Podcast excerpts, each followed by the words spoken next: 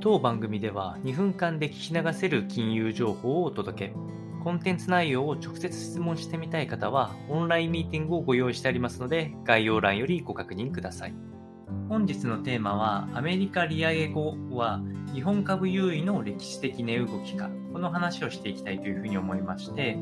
えっと、やはり2000年前後とか1980年代以降で、えっと、アメリカが利上げした局面っていうのは、日本は比較的金融緩和を行っていることが多くてですね、えっと、アメリカが利上げすることによって、え米株、アメリカ株っていうのはやはりパフォーマンスっていうのは景気に連動する可能性があり、リセッションを見込んでいるアメリカに関しては、これからさらに値上がりしていくっていう期待が少しずつ剥落しているのが現状となります。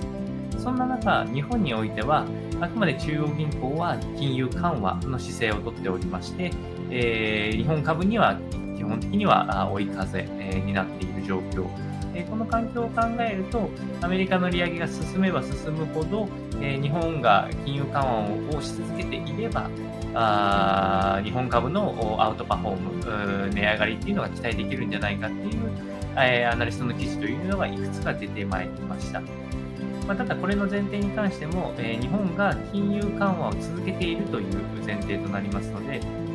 え、話題になっている黒田総裁の任期後の動きとかっていうのは、まだまだ不透明感もあったりしますので、えこういうプロセスないしシナリオがあるよということを認識しておくのが大事かと思いますので、参考にお届けをいたしました。